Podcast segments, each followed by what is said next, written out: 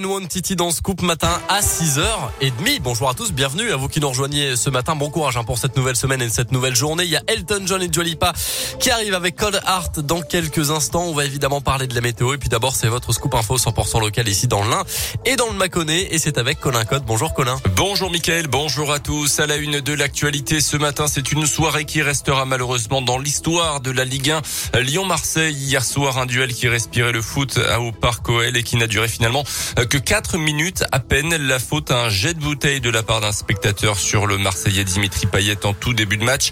Après le retour des joueurs au vestiaire et deux heures de discussion entre officiels, la décision a été prise de ne pas reprendre la partie euh, pour le président de l'OL, le préfet, l'arbitre et le directeur départemental de la sécurité publique avaient souhaité d'abord une reprise du match avant de faire volte-face. Écoutez Jean-Michel Aulas. Bien sûr qu'il y a eu un incident et moi en tant que euh, représentant de, de l'Olympique Lyonnais, euh, euh, je présente toutes nos excuses à, à Dimitri. bon, là, je viens de prendre de ses nouvelles. il est bien moins blessé qu'on qu'on l'imaginait, donc donc j'espère que ça va aller mieux et, très vite. Donc voilà, donc on peut pas imaginer dans le contexte actuel que ça soit une mauvaise décision d'arrêter le match à ce moment-là. Bon, c'est une bouteille d'eau qui va peut-être permettre de, prendre conscience qu'il y a encore d'autres décisions à prendre.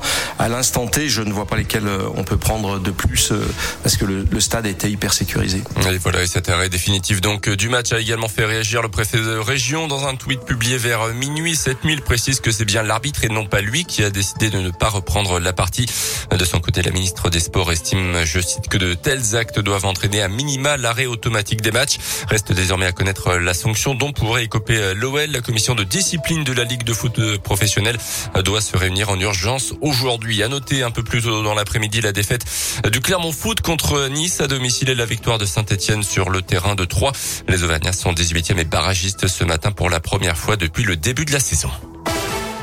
Dans le reste de l'actualité, le taux d'incidence en Saône-et-Loire est en nette hausse la semaine dernière selon les chiffres de Santé publique France avec 182 cas de Covid pour 100 000 habitants, plus haut que la moyenne nationale qui s'établit désormais à 175.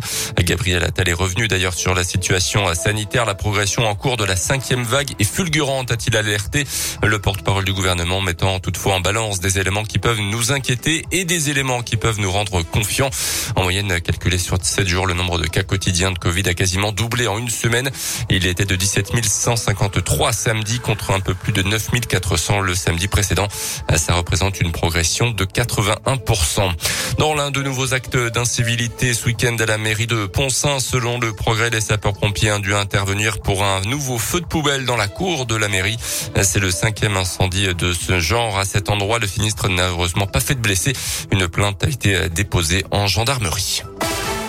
Retour au sport et sans fausse note cette fois-ci avec l'exploit ce week-end du nageur Théo Curin, amputé des quatre membres et accompagné de deux autres nageurs. Il a bouclé ce week-end, elle l'a traversé en dix jours de à la nage du lac Titicaca en Amérique du Sud, un périple de 122 km en tirant un radeau de plusieurs centaines de kilos.